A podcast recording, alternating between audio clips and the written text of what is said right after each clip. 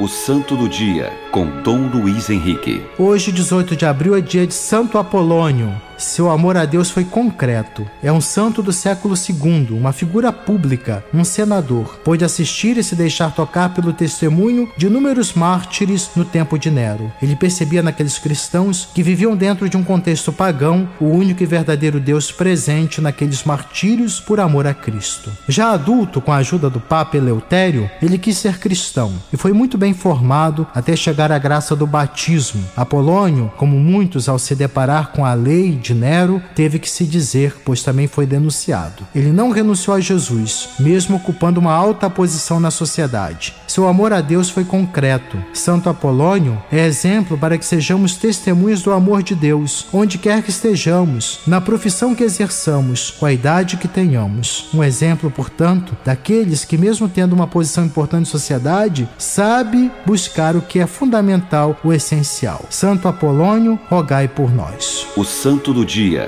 com Dom Luiz Henrique.